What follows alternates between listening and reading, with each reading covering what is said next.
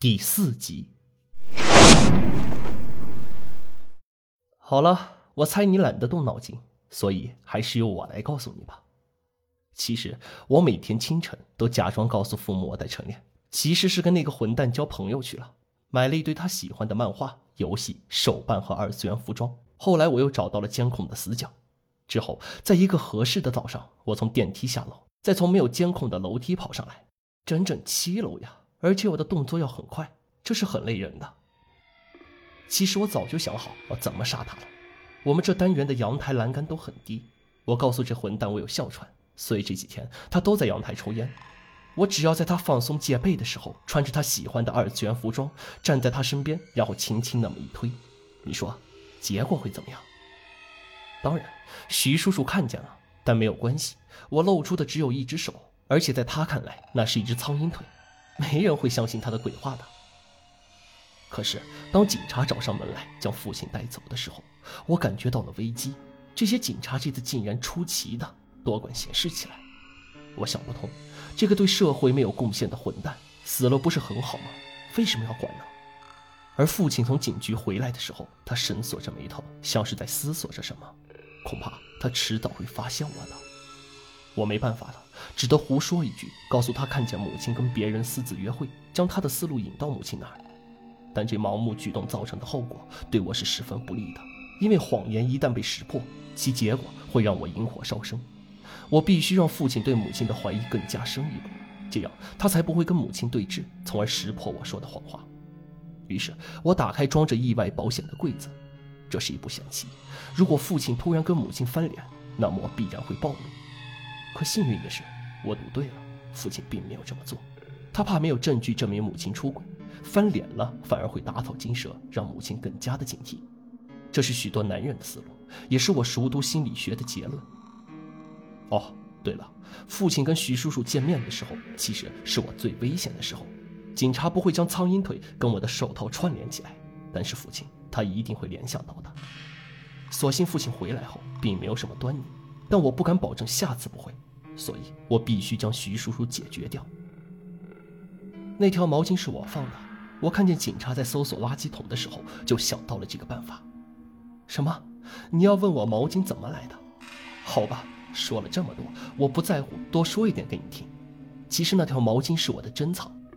九岁那年，我目睹了徐叔叔将大包小包的东西向楼下搬去，而那股腥味和那沉甸甸的分量，让里面的东西。不言而喻，那种偷窥别人运尸的快感，只有我在推宅男跟父亲下去的时候才又得以体会。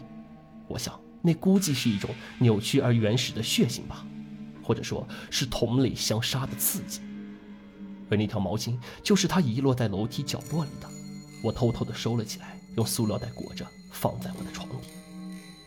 时隔数年，这条毛巾又派上了用处。我偷偷的将它放到警察马上就会检查的垃圾桶边，从而造成一种巧合。然而徐叔叔被抓走的时候还能冷静的跟父亲说话，这是我无法预料的。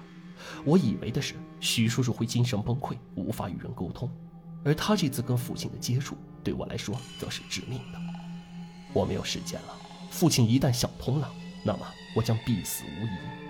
所以这几天我在课堂上忧心忡忡，结果被老师发现，要我叫家长。而我是绝对不能让父亲知道的。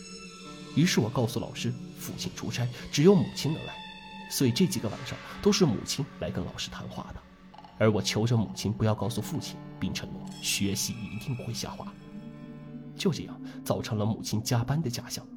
而这几天，我让父亲写作文标题，用来继续维持形象，并假意告诉父亲有个叔叔来过。加上这几天的母亲每天晚上都谎称加班，从而更加扰乱了父亲的思考。不过，我突然想到之前的漏洞，我意识到自己没有时间了。母亲是知道意外险的时间跟金额的，那么父亲会想到打开柜子的人就只有我。这一步是我之前没有想过的。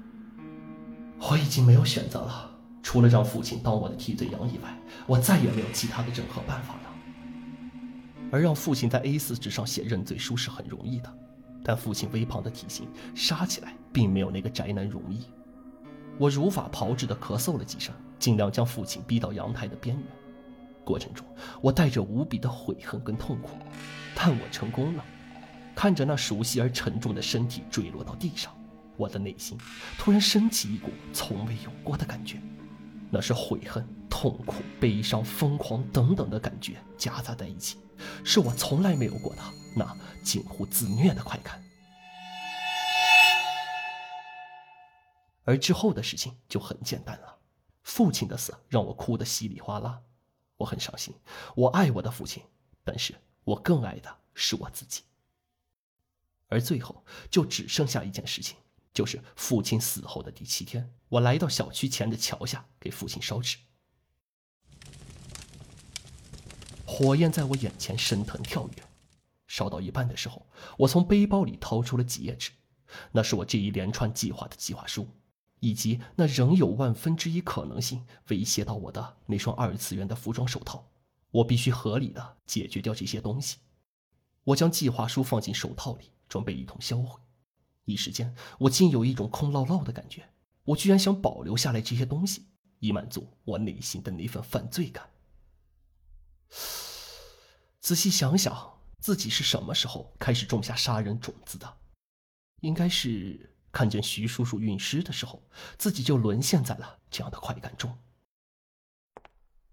可就在几秒的迟疑中，我竟然听到背后传来了脚步声。我慌忙的回头，瞥见一张国字脸，还有那熠熠生辉的警徽，而那带血的毛巾在我脑海中一闪而过，就如同棋局上那一枚毒死帅子去路的士。我惊呼一声，手中的东西就快要扔进火中了，但很显然。已经来不及了，瞬间我被扑倒在地，手里的东西脱手而出，不知道掉哪里去了。眼前的火焰也被一件黑色的警服扑灭，四周的纸灰被扑散到了空气中，宛如那一只只飞舞着的黑蝴蝶。我是一名警察，现在杨海一言不发的坐在我的对面，相比他父亲杨军的浮躁。杨海表现的要更为冷静，或许可以说有些死寂。我不禁感慨，现实比任何小说都要荒诞。老实说，我还有最后一丝疑惑，就是那条毛巾上的灰尘跟污渍和墙壁上的截然不同，两者有着很明显的区别。如果说那条毛巾在夹缝中放了这么久，那它风化的程度应该远远超过我们发现时候的样子。可这条毛巾却被保护得很好。所以可以肯定，这条毛巾绝对不是一直放在那里的，只能说是有人故意将毛巾放在这里，将徐浩成卖给了警方。而徐浩成被捕后，我审问了好久，像他这样犯罪目标明确且头脑清晰的嫌疑人，绝对不会是疯子。所以我意识到他说的苍蝇杀人，也许真的另有所指。我回放了监控，将一切都重新梳理了一遍，却还是一无所获，依旧无法找到能将这一切串联起来的东西。杨军自杀了，而杨军为什么要自杀，我却始终想不通。我只能认为，真正的凶手是杨军的妻子王丹，他是为了保护自己妻子而自杀的。但我毫无证据，一条风化程度不对的毛巾，以及一个所谓“苍蝇杀人”的证词，是做不了任何事情的。所以我只能不停地在小区附近来回踱步。如果不是恰巧碰见，假如不是杨海迟疑了几秒，让我将手套跟苍蝇腿联系了起来。那或许真相就永远埋没在了那团燃烧的火堆里。想必任何一个人都难以相信，一个才十九岁的孩子会做出这样骇人听闻的事，杀人，然后嫁祸给父亲。这比最恶劣的犯罪更加令我毛骨悚然。我不禁怀疑，我面前的究竟是个什么东西？你没有什么想说的吗？我竟然怕杨海紧张，虽然心底觉得他很变态。但不管怎么说，他都只是个孩子。他垂着头，像个失败者。过了好久，才沉声道：“是那条毛巾吧？”我点了点头，而他再次陷入了沉默。我忍不住开口问道：“为什么你要写计划书？写了不是更容易暴露吗？”没有计划是蠢货的行为，计划不明确、模糊不清，是更蠢的蠢货才会干的。他的声音里竟带着些许的哭腔。我分不清他是在真哭，还是知道认罪可以减刑。我想问你，你为什么要一直查下去？明明都已经结案了。杨海突然抬起头来，怒目圆瞪，充斥着眼泪的脸上竟带着毫不掩饰的愤怒。为什么呢？我想起杨军和那宅男的尸体，深深的叹了口气，嘴巴蠕动了半天，却什么也没能说出来。